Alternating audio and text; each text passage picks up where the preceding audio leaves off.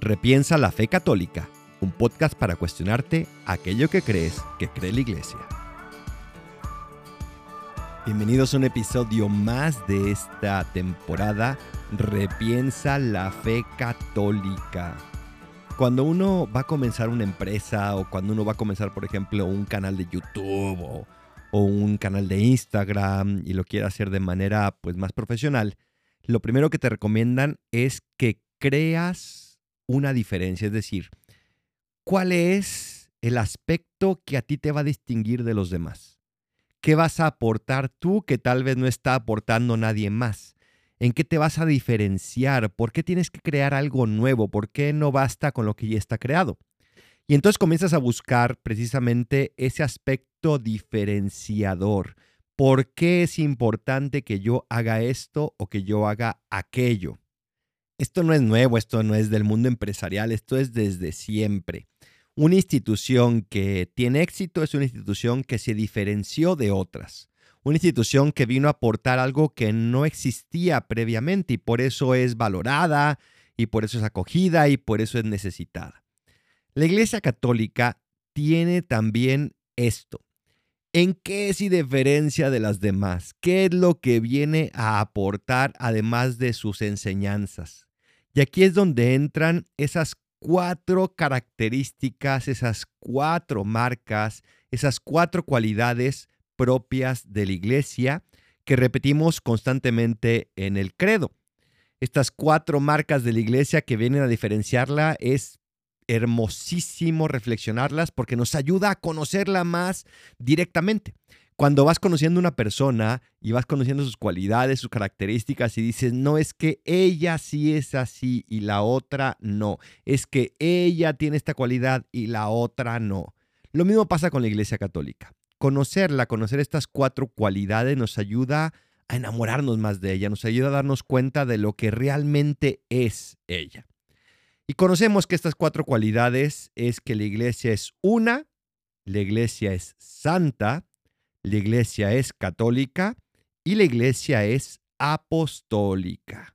Y en este episodio quiero reflexionar sobre cada una de estas marcas. Lo primero es que la iglesia es una, es decir, esa unidad. El oficio y la persona del Papa significa precisamente que la iglesia tiene una única cabeza, una única autoridad, y hacia ella nos referimos cuando hay algún problema que la autoridad local no puede solucionar. Pero los obispos, los sacerdotes, no tienen la última palabra. La última palabra la tiene siempre el Santo Padre, si bien cada obispo tiene gracias al derecho canónico, una libertad para gobernar su propia diócesis. Pero en el Papa vemos esa cabeza de unidad, ese centro. Un círculo no puede tener muchos centros, tiene solo uno. Y el único centro de la Iglesia Católica es el Santo Padre.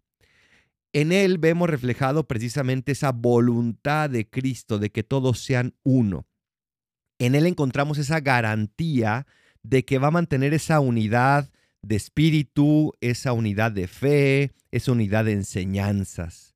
Por eso hay también un solo depósito de la fe, es decir, una sola doctrina católica que el Papa recibe y que el Papa custodia. El Papa no se lo inventa, no es que el Papa se levante un día y diga, bueno, hoy yo creo que la iglesia va a enseñar que hay que cambiarse el zapato izquierdo por el derecho. No, el Papa no se inventa absolutamente nada. Lo único que el Papa hace es custodiar la fe y sacar las consecuencias de ese tesoro de la fe que recibimos como revelación de Dios, sacar las consecuencias para nuestro tiempo de hoy, pero no se inventa absolutamente nada. ¿Dónde encontramos, por decirlo así, esa, ese sistema de creencias que aseguran que la iglesia sigue siendo una en su fe? Lo encontramos en ese preciosísimo libro que se llama El Catecismo de la Iglesia Católica. No sé si tengas uno.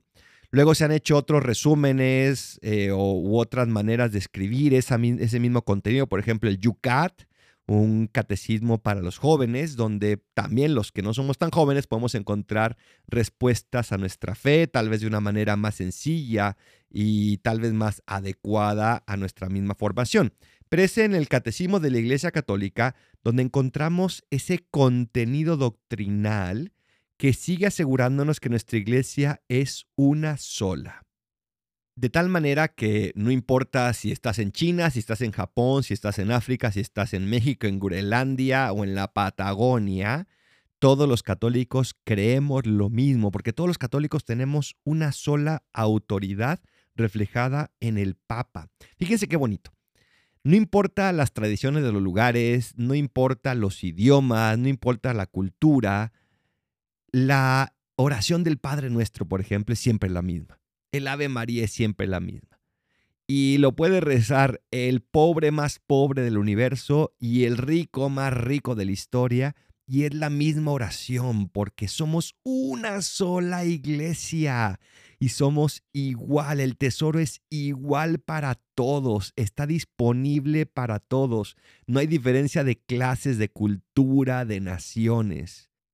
Si tú vas, por ejemplo, a misa a Filadelfia, van a utilizar el pan y el vino igual que una misa en la Ciudad de México, que una misa en Bogotá, que una misa en Dublín, que una misa en Shanghái.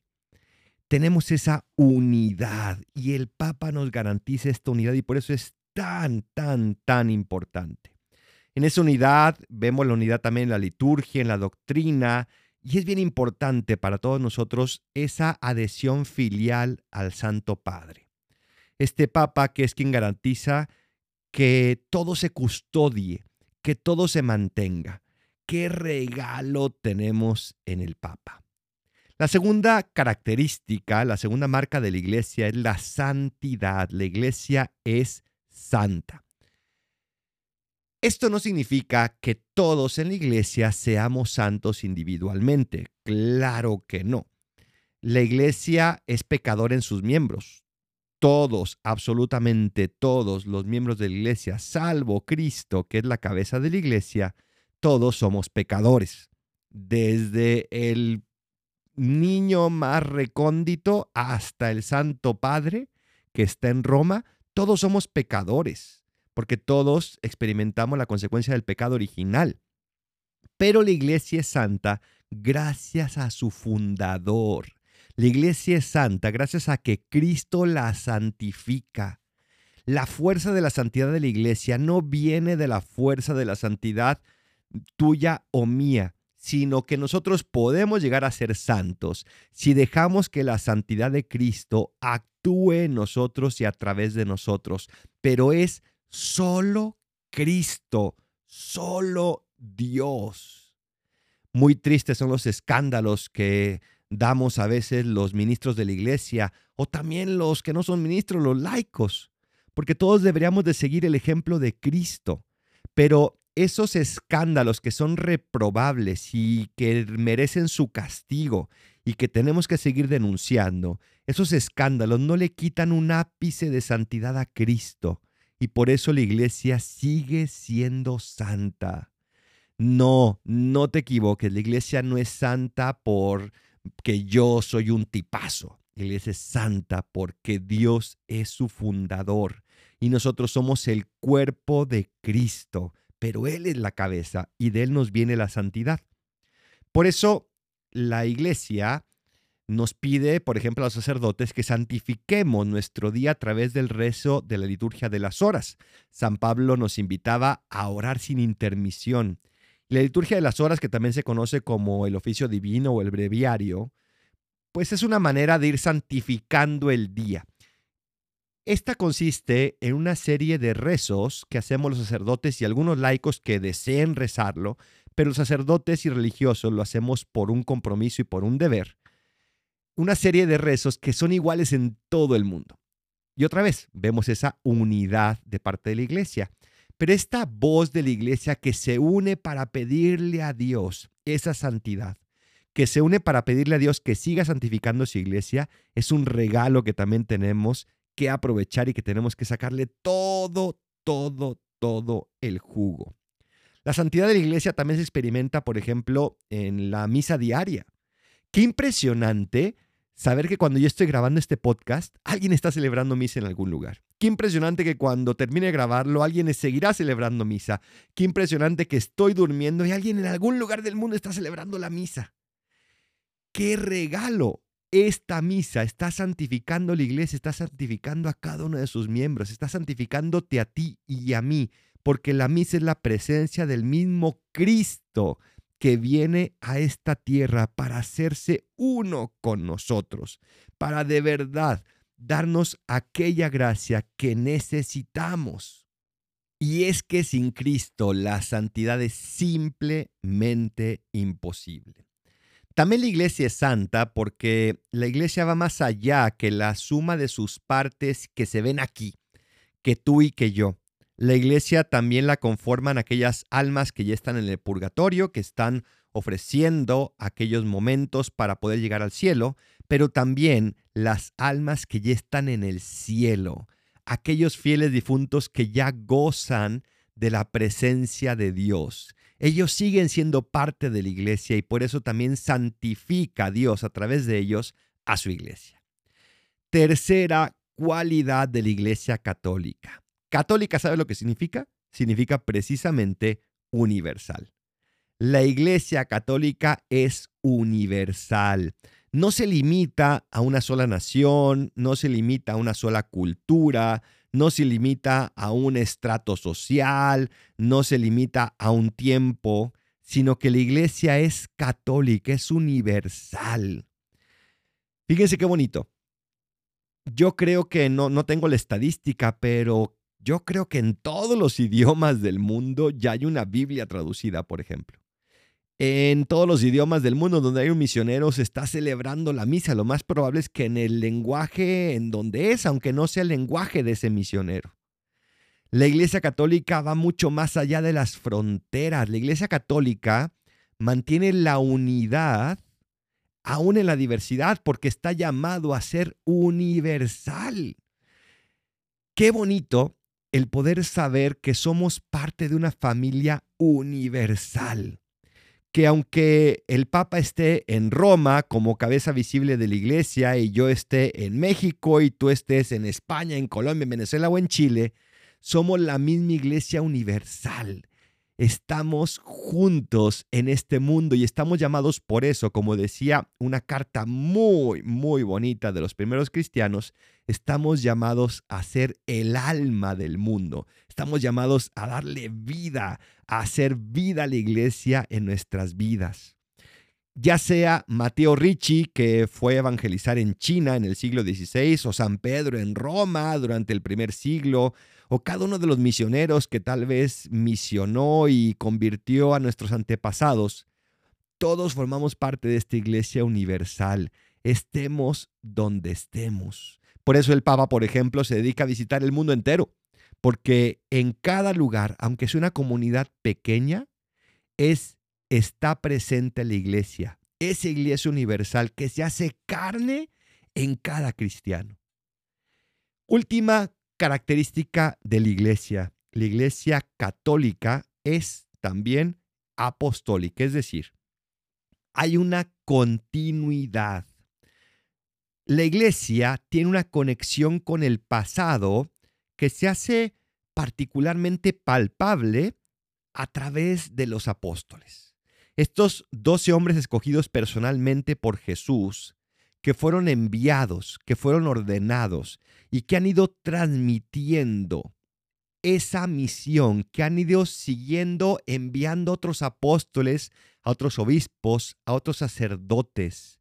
La iglesia es apostólica porque ve su origen en esos apóstoles, en esos doce hombres a través de los cuales Cristo comenzó su iglesia. Y por eso la iglesia mantiene esas raíces, no de una manera nostálgica, sino fíjese qué bonito. Cada obispo, cada diácono, cada sacerdote pudiera rastrear su origen a uno de los doce apóstoles. Tristemente, pues en aquel entonces no les importaba tanto eso. y ahorita actualmente pues podemos llegar tal vez al 1500, 1400 con algunos estudios que se han hecho de a ver desde dónde viene, por ejemplo, mi sacerdocio. Pero la iglesia se aseguró, gracias a su unidad, gracias a su autoridad, que cada uno de los obispos fuera ordenado por alguien que viniera de un apóstol. Somos apostólica. La credibilidad y la autoridad pueden ser rastreadas hasta esos primeros pescadores que Jesús escogió para guiar a su iglesia. Y esos mismos pescadores que fueron enviados por Jesús comenzaron a enviar y se hizo una cadena hermosísima que llega desde hace casi dos mil años hasta hoy para ti y para mí. seguimos siendo enviados, seguimos siendo también apóstoles. Ojalá que en este episodio hayas descubierto esa belleza de esta iglesia universal, de esta iglesia apostólica, de esta iglesia santa, de esta iglesia que es una, porque en ella Cristo que te quiso dejar a ti, me quiso dejar a mí un signo de su presencia llena de amor. Recuerda que la iglesia no somos los sacerdotes, no son los obispos, la iglesia somos tú y yo. Somos miembros de ese cuerpo místico de Cristo y por eso tú y yo tenemos el regalo, el derecho y el deber de conocer y de transmitir esta fe, que es una riqueza para el mundo entero. Pues muchas gracias por acompañarme en este episodio. Nos vemos en el próximo, donde seguiremos profundizando en lo que de verdad es la Iglesia Católica. Soy el Paradolfo, recen por mí, yo rezo por ustedes. Bendiciones.